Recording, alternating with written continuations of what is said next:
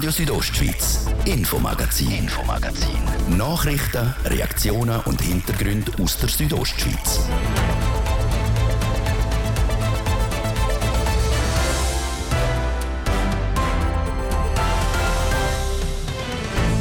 Die Schweizerische Nationalbank hat heute einen überraschenden Entscheid getroffen. Sie hat den Leitzins nicht erhöht. Ein Bündner Ökonom ordnet das für uns ein. Und wir schauen auf die Pflege im Kanton, genauer gesagt auf die Alterspflege. Dort fällt es nämlich gehörig an Personal. Das Thema heute im Infomagazin. Am Mikrofon für euch ist Manuela Meuli. Schön hören dazu. Zu wenig Personal in der Pflege, das ist kein neues Problem aber eins, wo immer akuter wird, auch im Bereich der Alterspflege. Mehrere Altersheime in Graubünden können nicht mehr alle Betten belegen, weil sie nicht genug Pflegefachpersonen haben. Die Carina Melcher berichtet. Die Nachfrage wäre da. Also es hätte genug Leute, die einen Platz in einem Alters- oder Pflegeheim brauchen. Aber es hat nicht genug Personal. Im Kanton Graubünden hat es im Gesamten 2'500 Pflegebetten. Und 150 von denen stehen im Moment leer. Und das Problem nehme ich zu, wie der Leiter vom Gesundheitsamt Graubünden, der Rudi Lüthold, sagt. Es trifft vor allem die Peripherie. In den Zentren sieht es noch besser aus, aber auch von dort hört man, dass es zunehmend schwierig wird, äh, geeignetes Personal zu rekrutieren. Das heißt natürlich, es wird entsprechend schwieriger, einen Platz überzukommen. Es braucht äh, vielleicht länger Zeit zum Warten. Es gibt vielleicht Wartelisten. Es gibt zwar einen Haufen Programme, die laufen, um dem Personalmangel in der Pflege entgegenzukommen. Zum Beispiel die Pflegeinitiative. Das lange aber nicht. Vor allem auch, weil die Bündner Bevölkerung immer älter wird. Die Demografie arbeitet komplett gegen uns. Wenn wir die nächsten Jahrgänge anschauen, für drei äh, Personen, die in Pension gehen, kommen zwei nach. Und in der Regel werden die zwei dann nicht 100% arbeiten, sondern maximal 80%. Es ist ganz einfach auszurechnen, es wird das Fachkräftemangel wird immer akuter in den nächsten Jahren. Eine kurzfristige Lösung sieht der Rudi Leuthold nicht. Dort, wo es geht, müssen wir auf andere Angebote ausweichen. Sicher steht ja im Vordergrund einmal die Spitex, aber auch dort sind natürlich die Möglichkeiten beschränkt. Äh, betreutes Wohnen ist eine Alternative, die dann äh, kommt und letztendlich werden halt äh, die Angehörigen müssen schauen, was, was äh, machbar ist und was nicht machbar ist. Dass das Problem akut ist, zeigt auch ein Beispiel von einem Alters- und Pflegeheim in der Surselva, in der Casa San Martin in Trun. Sie müssen sieben von ihren 60 Pflegebetten leer lassen, weil sie nicht genug Personal haben. Für den Heimleiter Donat Ney ist das eine schwierige Situation. Das löst bei mir einiges aus, weil das ist mein grösstes Problem, das ich habe. Und ich bin ein bisschen im Moment ratlos, wo soll ich die Leute finden. Der Markt ist nämlich ausgerechnet und wir wollen nicht das Personal, das da ist und gut arbeitet, werden wir unbedingt nicht überbelasten. Seit zwei Monaten sind die sieben Pflegebetten nicht beleidigt.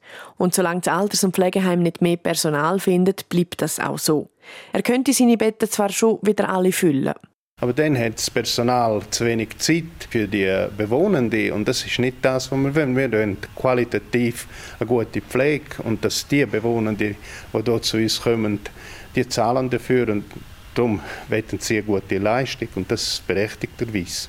Wenn das Personal überbelastet ist, ginge es nämlich auch den Bewohnern nicht gut. Und das will der Donat Ney unbedingt vermeiden.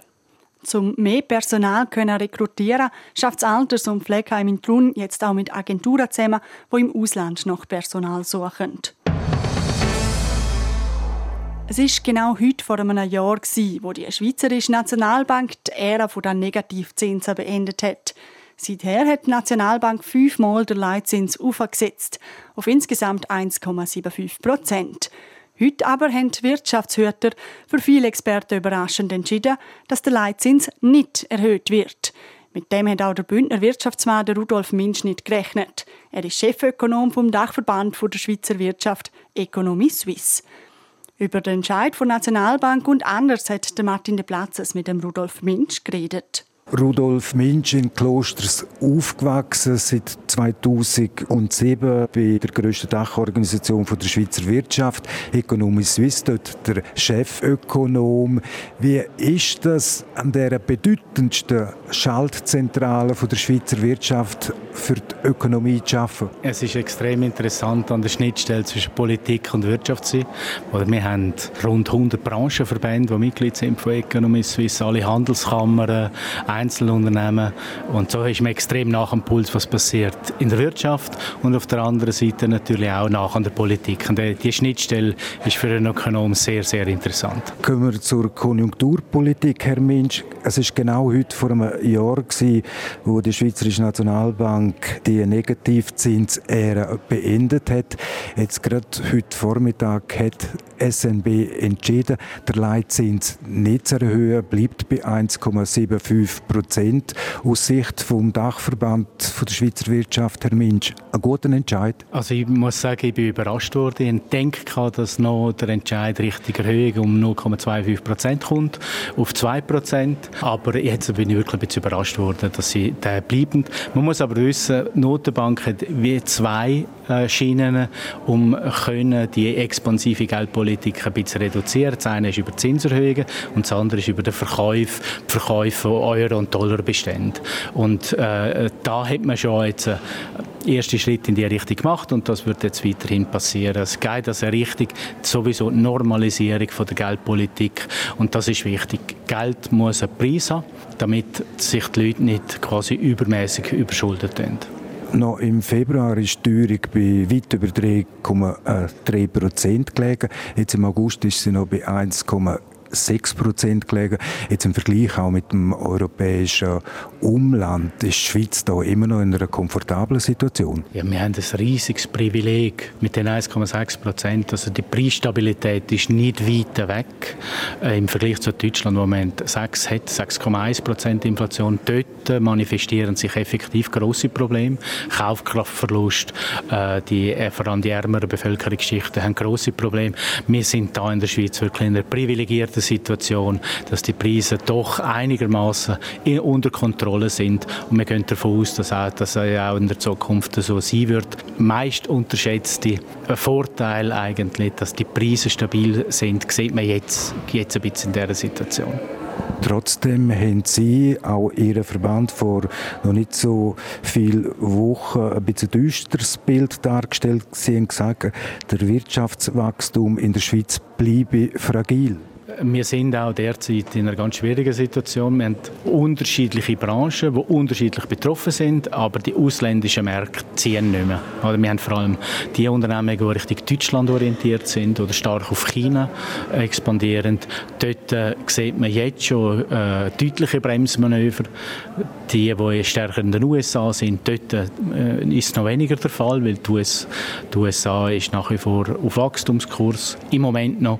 Also von dem her, es ist wirklich eine sehr diffizile Lage, die aus den internationalen Märkten herkommt und entsprechend auch die Schweizer Wirtschaft eins zu eins tangiert eine diffizile Ausgangslage für die Wirtschaft, aber auch für immer mehr Haushaltungen in der Schweiz. Bis vor wenigen Jahren ist es noch selbstverständlich gewesen, dass der Mittelstand in Anführungs- und Schlusszeichen problemlos die Rechnungen kann zahlen. Jetzt mit der Teuerung alles wird teurer, vor allem Energie etc. Der Mittelstand, der macht sich auch mittlerweile Existenzsorgen. Ich würde sagen, das ist ein bisschen übertrieben, aber man muss die Sorgen durchaus ernst nehmen, weil die Preisentwicklung äh, im Energiesektor und die Krankenkassenprämien, die gestiegen sind, äh, die generelle Inflation, die belastet das Budget, offensichtlich.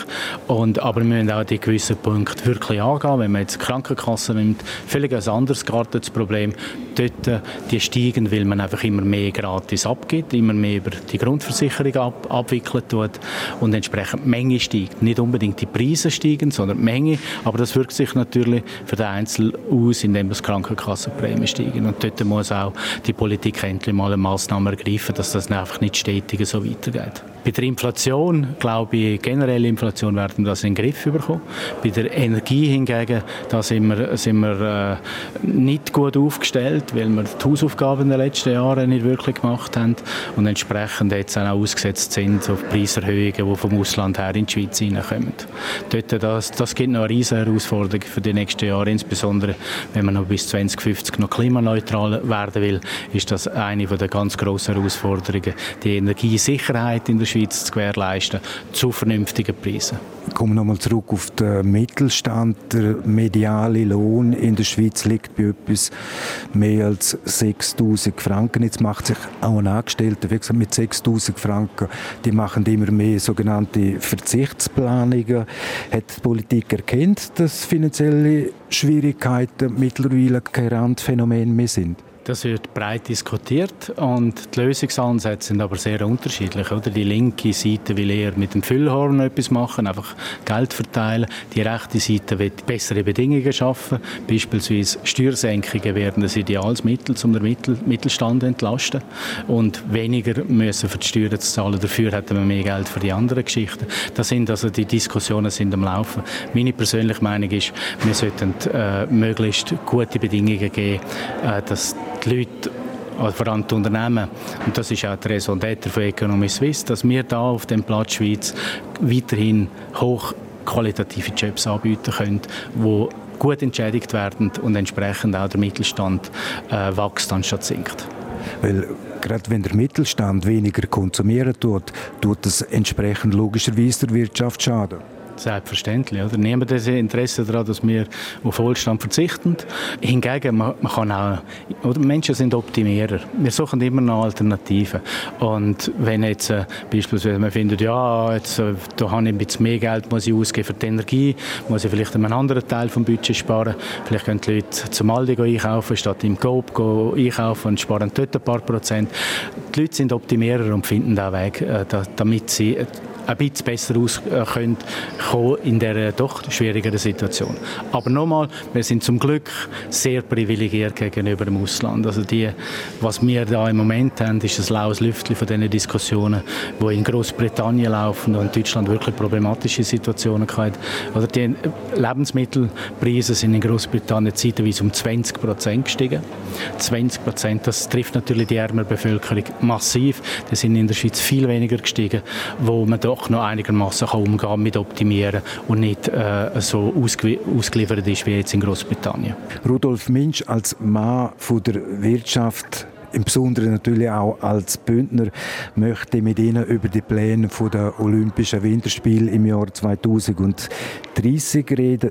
Am IOC fehlt es an Bewerbungen. Das IOC ist aktiv auf die Schweiz und gefragt, hätten Sie allenfalls Interesse? Die Winterspiele 2030 die sollten nachhaltig sein, eben dezentrale Spiele ohne größere Neubauten, auch im Kanton Graubünden Wettkämpfe in Davos, in St. Moritz, auf der Lenzerheide. Macht die Kandidatur Sinn aus ökonomischer und ökologischer Sinn? Ich habe die Zahlen nicht wirklich im Detail studiert und man müsste das wirklich genauer anschauen. Generell, oder?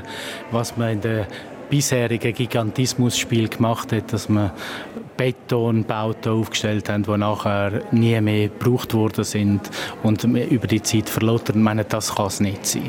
Im Ausland hat man immer noch gewisse Bauruinen, die heute noch, nicht gebraucht werden. Wenn man also es schafft, quasi die bestehende Infrastruktur zu nutzen, vielleicht teilweise zu modernisieren, wo man sowieso würde, aber nicht einfach auf der grünen Wiese viel Neues bauen muss, dann können wir durchaus vorstellen, dass das Sinn macht, weil es wäre schon ein tolles Werbefenster in die Welt aus, auch zum zeigen, ja, die Schweiz kann so etwas organisieren, Grossanlass, kommen unter nachhaltigen Perspektiven. Wäre das auch ein gutes Geschäft für die Schweiz? Durchaus. Also es kann sein, dass es dann dadurch, wenn man es gut macht, dass es auch ein Geschäft könnte sein. Allerdings muss man auch ehrlich sein, viele von diesen Effekten sind sehr, sehr kurzfristig und äh, heben nicht wahnsinnig lange an. Also ich glaube, die, die wirtschaftliche Entwicklung der Schweiz retten wir nicht wegen den Olympiaden, aber es wäre eine interessante Werbeplattform für die Schweiz international. Rudolf Minsch, Chefökonom von Economy Suisse, vielen Dank für das Interview. Vielen Dank für das Gespräch. Es kann nämlich schon ein bisschen peinlich sein, wenn man vor jemandem steht und den Namen vergessen hat. Oder auch mühsam, wenn man den Schlüssel wieder irgendwo verleiht hat. Wenn aber immer öfter Wörter und Gegenstände verschwinden, dann kann das auch ein Anzeichen von Demenz sein. Die bekannteste Form davon ist Alzheimer.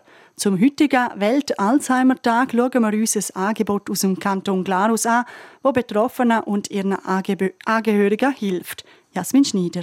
Seit Anfang Sommer gibt es in Schwanda in Glarus Süd eine Tagesstätte für Menschen mit Demenz. Es ist das erste Angebot dieser Art im Kanton Glarus und ein erstes Zwischenfazit zeigt, bis jetzt läuft es gut. Wie der Rüdiger Niederer sagt, er ist Vorsitzender der Geschäftsleitung von Glarus Süd Care. Das Angebot ist besser angelaufen, als wir erwartet haben. Wir haben mittlerweile sieben Tagesgäste und parallel dazu haben wir noch weitere Anfragen vorliegen und wir schauen also sehr zuversichtlich in die Zukunft. Platz hat die Tagesstätte für sechs bis acht Personen. Wie es der Name schon sagt, werden Demenzkranke der Tag durch betreut und das möglichst individuell. Gemeinsam tut man da den Tag gestalten, man tut zusammen das Essen vorbereiten, man nimmt auch mit den betreuenden Mitarbeitenden das Essen gemeinsam ein, man geht spazieren oder tut musizieren, einfach den Tag möglichst auf die einzelnen Personen individuell abzustützen.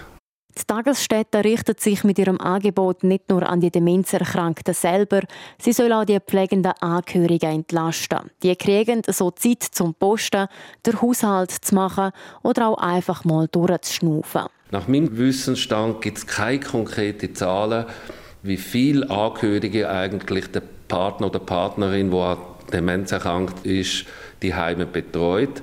Aber ich gehe davon aus, dass das eine große Anzahl ist. Und dementsprechend ist auch der Bedarf für so Entlastungsangebot gegeben.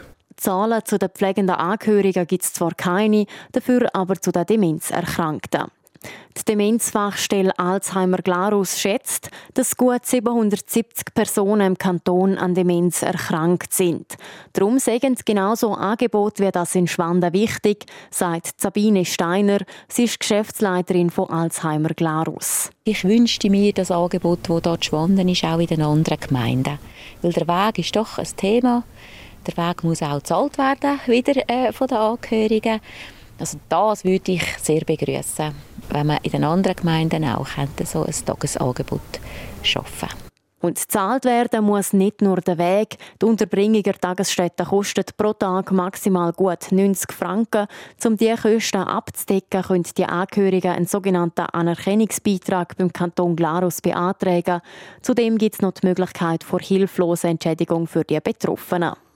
Das also ein erstes Zwischenfazit der Tagesstätte für Demenzerkrankte in Glarus Süd anlässlich vom Welt-Alzheimer-Tag. Entstanden ist der Beitrag in Zusammenarbeit mit TV Südostschweiz.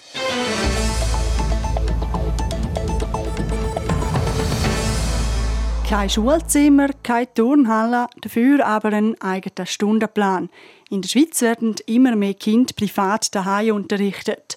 Von schweizweit über 4000 Kindern, die das sogenannte Homeschooling besuchen, sind es im Kanton Graubünden laut dem Amt für Volksschule und Sport aber gerade mal elf Schülerinnen und Schüler. Warum es denn da so wenig sind, der Beitrag von Sarina von Wiesenfloh. Kinder zu unterrichten, für das gibt es ein paar Gründe. Das bestätigt Sandra Locher-Bangrell. Sie ist Mitglied der Geschäftsleitung vom Verband Lehrerinnen und Lehrer Schweiz und auch selber Lehrerin in Chur. Es könne eine kritische Einstellung der Schule gegenüber sein oder? Vielleicht sind es auch religiöse Gründe. Es könnte auch sein, dass Eltern eine andere Haltung haben der Schule gegenüber. Ich denke, ein Grund ist auch, dass die Förderung daheim, kann man sagen, als Maximalvariante von der individuellen Förderung kann angeschaut werden und dass man sieht, dass es einfach für das Kind besser ist, wenn es jetzt einen Moment daheim beschult wird. Zum Beispiel aus gesundheitlichen Gründen oder wenn eine Schülerin oder Schüler von anderen schikaniert wird. Privatunterricht sich dann als schnelle Maßnahme denkt. Das entscheiden die Fachleute und Lehrpersonen zusammen. Dass das Kind im Moment daheim beschult wird, um auch der Klasse oder auch das Kind oder der Jugendliche selber noch zur Ruhe zu kommen, damit man nachher wieder in geordneten Bahnen weiterfahren kann. Das habe ich auch schon erlebt und das kann durchaus Sinn machen, um das ganze System rundum ein bisschen beruhigen, durchschnaufen und dann nachher wieder weitergehen. Einfach so darf das Kind im Kanton Graubünden aber nicht daheim unterrichtet werden. Für das braucht es eine Bewilligung vom Kanton und eine klare Begründung. Mit dem Fokus aufs Kindeswohl und einfach nur Gründe von Eltern, dem bin ich sehr kritisch gegenüber. Das Kind müsse auch daheim von Fachleuten begleitet werden. Die schauen, wie sich das Kind entwickelt und ob es in die öffentliche Schule kann. Homeschooling ist laut Sandra Locher-Bongrel nämlich nur für eine befristete Zeit geeignet und sieht damit auch keine Lösung gegen den Lehrermangel. Weil vor allem soziale Fähigkeiten leiden die unter dem Einzelunterricht daheim. Umgang mit Gleichaltrigen, aber auch das Kennenlernen von anderen Haltungen, von anderen Wertsystemen, auch lernen mit Konflikten umgehen mit Gleichaltrigen. All das, was eigentlich soziale Lernen beinhaltet, findet natürlich im Einzel-Privatunterricht daheim ähm, nicht statt oder nur in einem ganz, ganz begrenzten Maß. Es müsse auch streng darauf geachtet werden, dass der private Unterricht dem von öffentlicher Schule entspreche. Also, dass nur diplomierte Lehrpersonen Kinder unterrichten und dabei der Lehrplan 21 einhalten. Wegen diesen strengen Auflagen sind in Graubünden insgesamt nur elf Kinder im Homeschooling. Dass künftig in Graubünden mehr Kinder privat unterrichtet werden, von dem geht Sandra Locher-Bongrel vom Schweizer Lehrverband nicht aus. In Graubünden bleibt der private Unterricht daheim also die Ausnahme und wird nicht zur Regel. Anders sieht das beispielsweise im Kanton Bern aus. Mit über 1200 Kindern, die daheim unterrichtet werden, ist der Kanton schweizweit Spitzenreiter.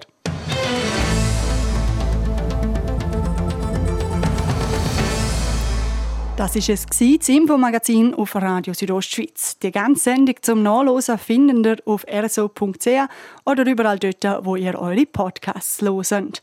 Am Mikrofon verabschiedet sich Manuela Meuli. Danke fürs Zuhören und ciao zusammen. Radio Südostschweiz, Infomagazin, Infomagazin.